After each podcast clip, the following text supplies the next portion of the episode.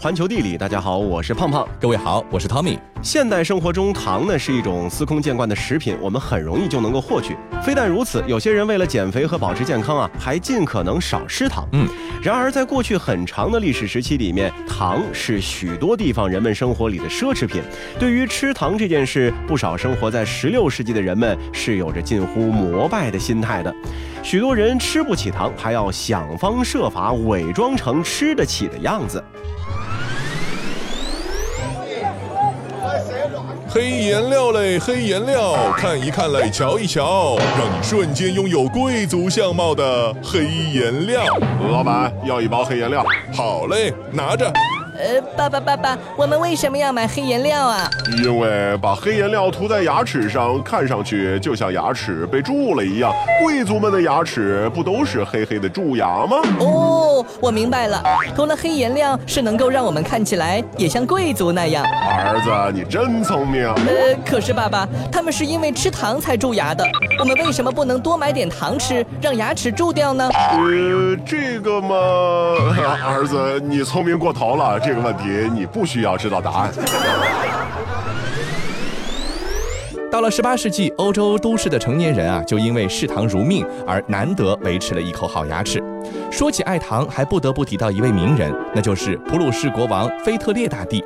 腓特烈大帝在战场上是风尘仆仆，在宫廷中也是宵衣干食。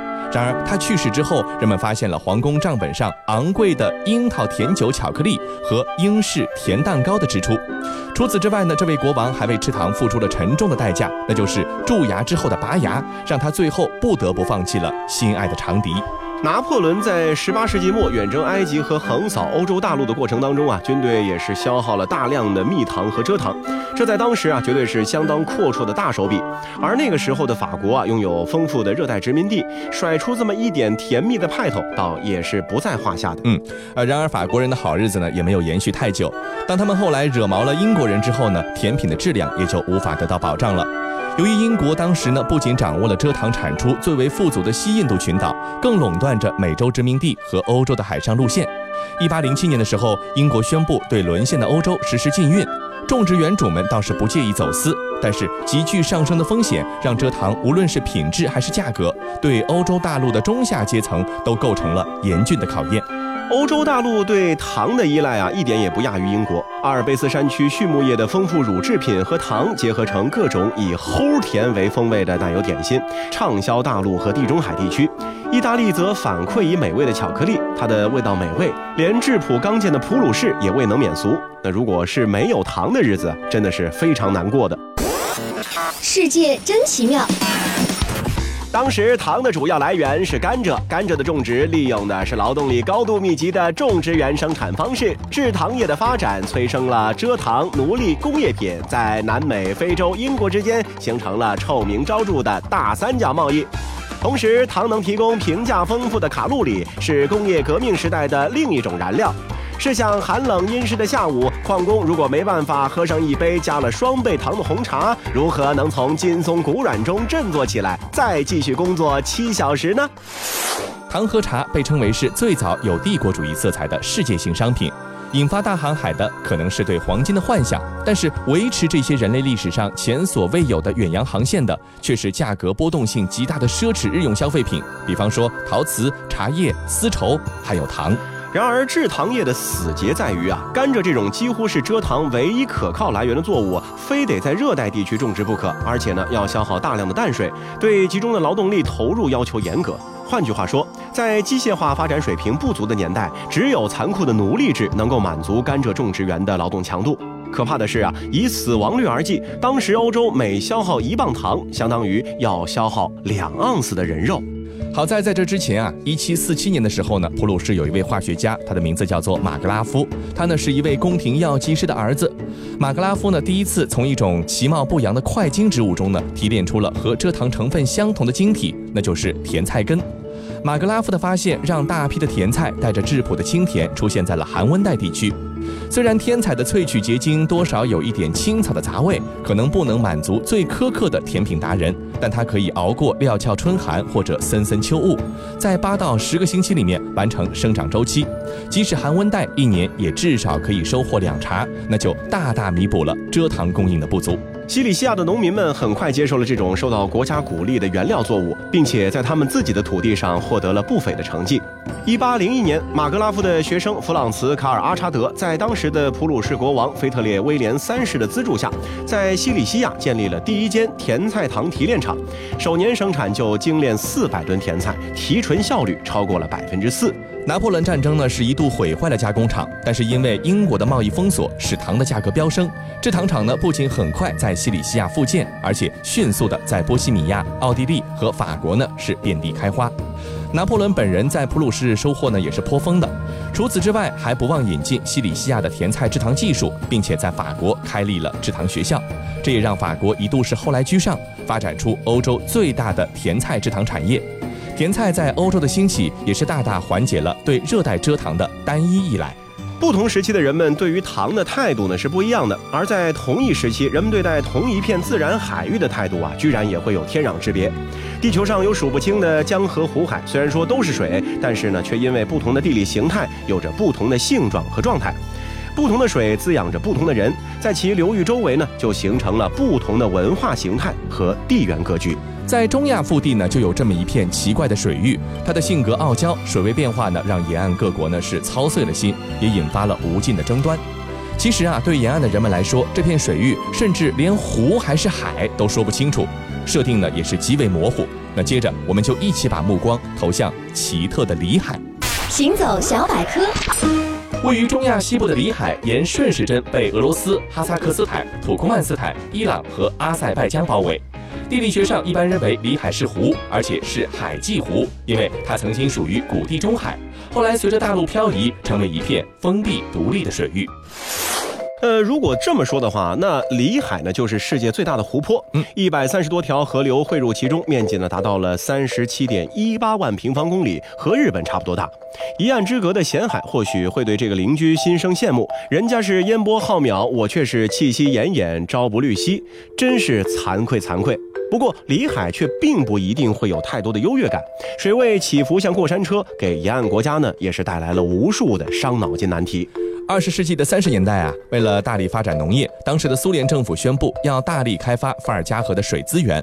经过不断建设，终于在一九五二年以伏尔加河顿河运河的竣工呢，是作为了标志。那这个工程呢，实现了伟大的五海通航，波罗的海、白海、亚速海、黑海和里海呢就得以连通。河上建造的水坝也为城市输送了充沛的电力，为农田提供了不竭的灌溉资源。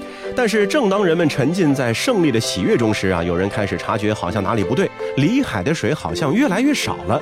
由于气候干燥，水域蒸发量巨大，加上大量河水被用于工农业，里海在水利工程落成之后出现了水量赤字，面积是日渐缩小。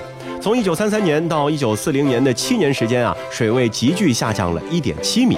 从四十年代到七十年代末，里海又悄悄溜走了一米多的水位。当时呢，苏联专家就警告说，如果再变本加厉地从伏尔加河取水，那作为世界上最大鲟鱼产区的里海北部，将在二零一零年至二零二零年的时候呢，失去渔场的价值。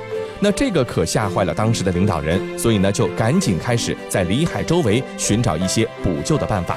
在里海的东部呢，有一汪湖水，它是世界上最大的细湖，叫做卡拉伯加兹湾。两湖之间有一道长七公里左右的小口沟通，里海的水得以飞速冲入这片蒸发强烈的细湖，一年流走六到九立方公里。因而，苏联立马决定建设一个堤坝，将卡拉伯加兹湾和里海彻底隔开。那建一座水坝对当时的苏联来说呢，是不费吹灰之力的。在一九八零年的时候，只用了三个星期就建好了，完全堵塞了水道。很自然，断了粮的卡拉伯加兹湾的蒸发速度呢，就令人目瞪口呆了。短短三年，它的面积就从五千平方公里萎缩到了三百七十二平方公里，终于到了一九八四年，它竟然是彻底干涸了。但是啊，其实，在大坝兴建之前，就有水文学家发现里海已经浪子回头了。一九七八年，里海水位上升了七厘米；一九七九年，上升了三十二厘米。到了一九八三年初，里海水位较一九七七年呢是升高了将近一米。主流的解释认为啊，这背后的主要原因呢是气候条件的变化或者地壳构造的变动，和修没修坝没什么关系。里海的水量啊，果然会谜一样的自然的上下起伏。还没吃完的餐点，热闹的烟火还没上演，漂流中的船，往返了多少遍，回忆的房，却停在那一年，熟悉的冬夜。独自呆坐在岸边，听熙来攘往的笑声蔓延，有些情绪呀，我不想遮掩，有一些人，我不想遇见，我很狼狈的将我的脸偷偷收起了。我很浪费的好统统放开了，我很惭愧的将你的手交给他了。我怀疑我能做什么，当我颓废的难过着，我很狼狈的将我的眼紧紧闭上了，我很狼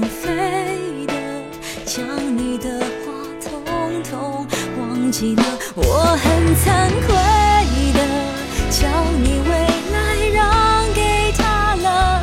你能够为我做什么？为我快乐，因为我值得。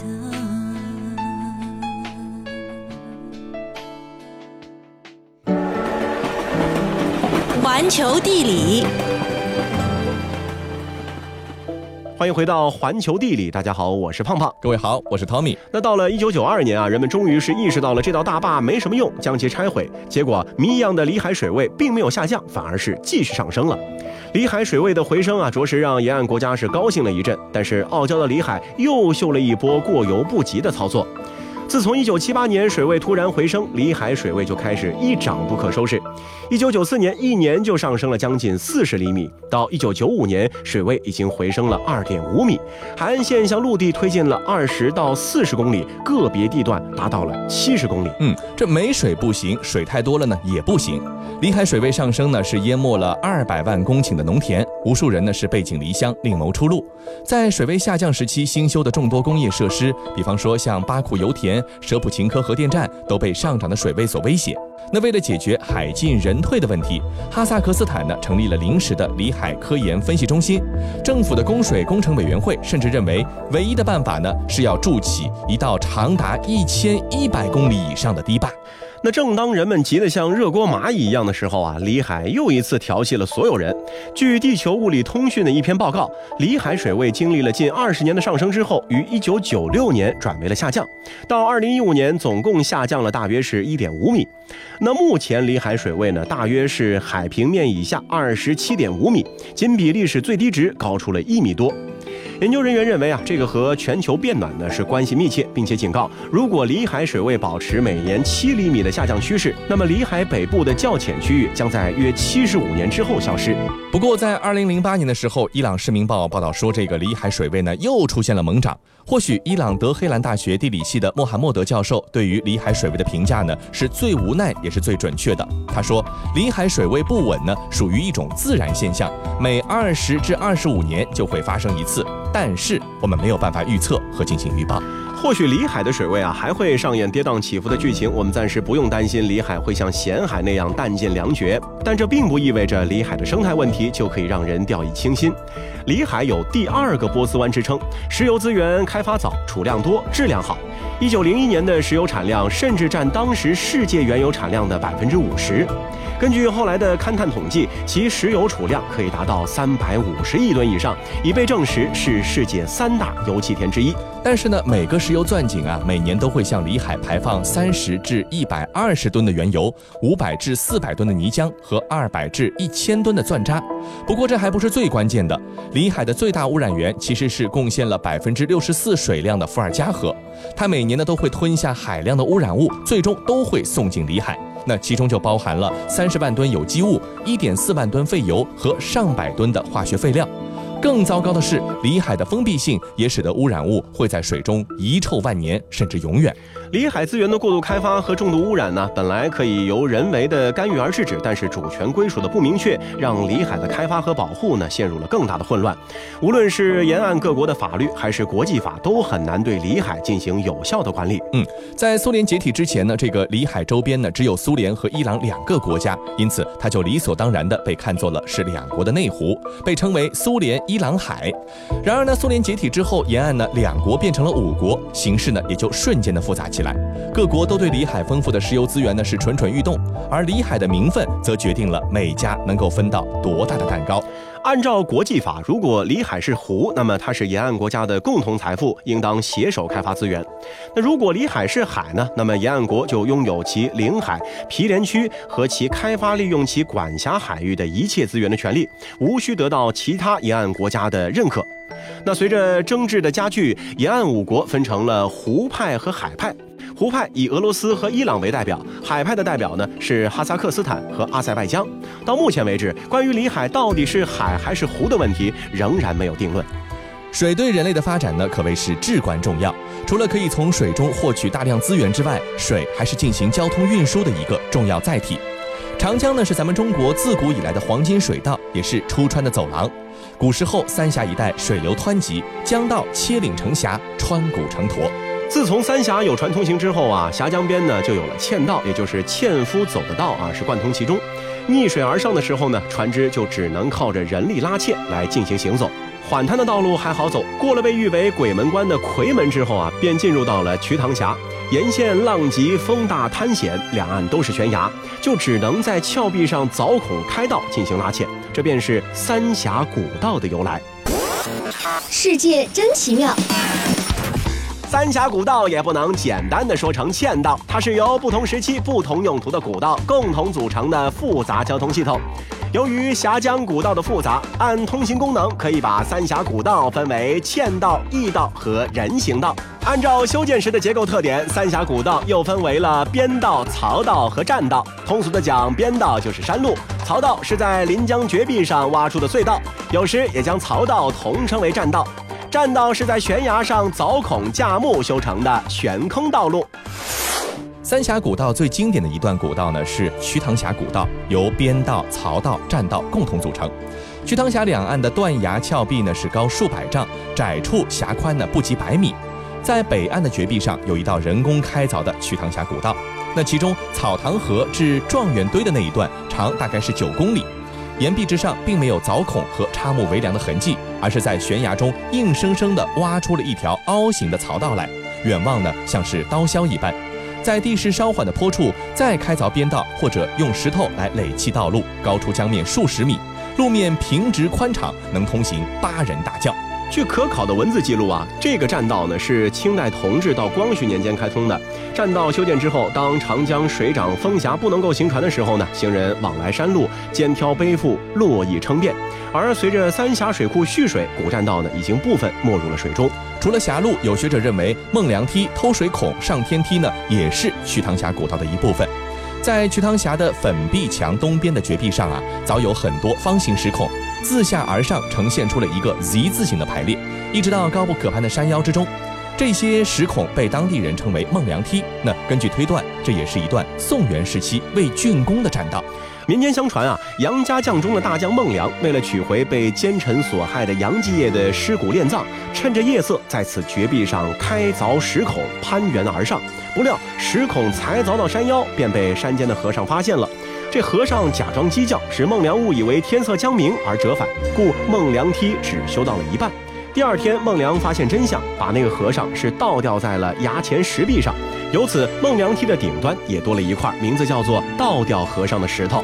其实，据孟良梯的起点孔策石刻的宋开庆路元帅臣推断啊，这个栈道呢，其实是南宋末年抗元将领为了加强瞿塘关的守卫和攻击能力，由当时的驻军首脑夔州路元帅蒲泽之或者吕文德来指挥营造的。它的确切时间是南宋的理宗开庆元年，也就是公元一二五九年的时候。那二零一七年，凤姐在白帝城通往三峡之巅赤甲山的路上啊，修了一条全长十点五公里的步行栈道。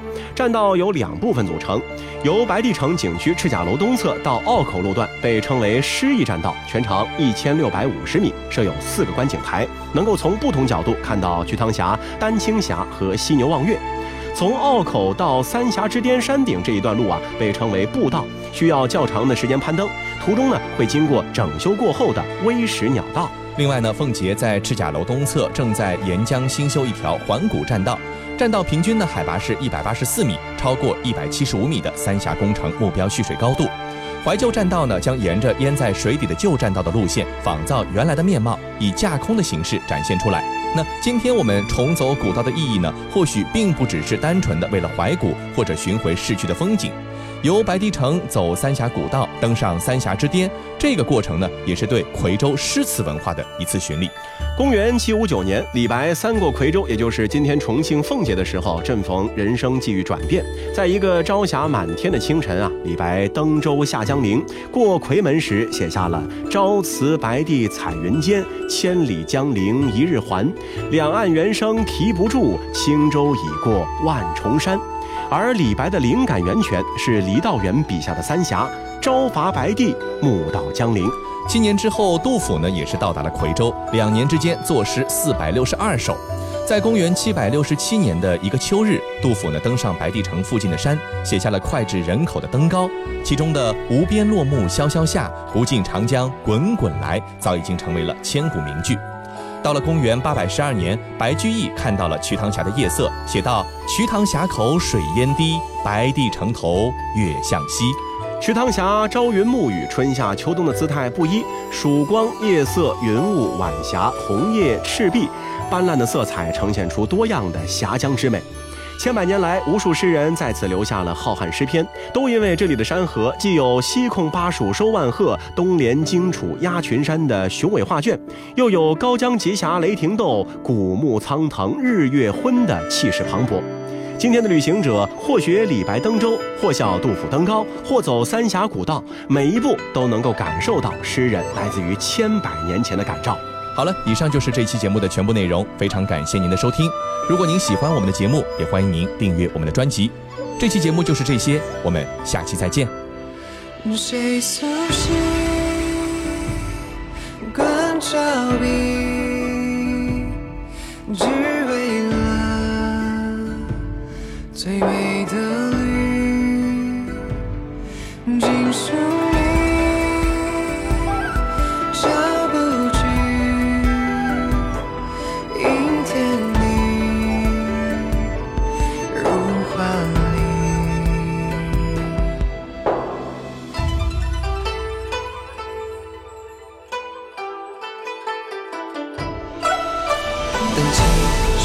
少壮阔落笔，山水静笔，岁月织成个传奇。是侧流名落关注大学为提笔，带情诗给消息。这人情千里，是谁年少豪情落笔？山水情侣故事一笔一画即兴，已化作传说悠悠千载字不语。总是繁华尽如你，不担心。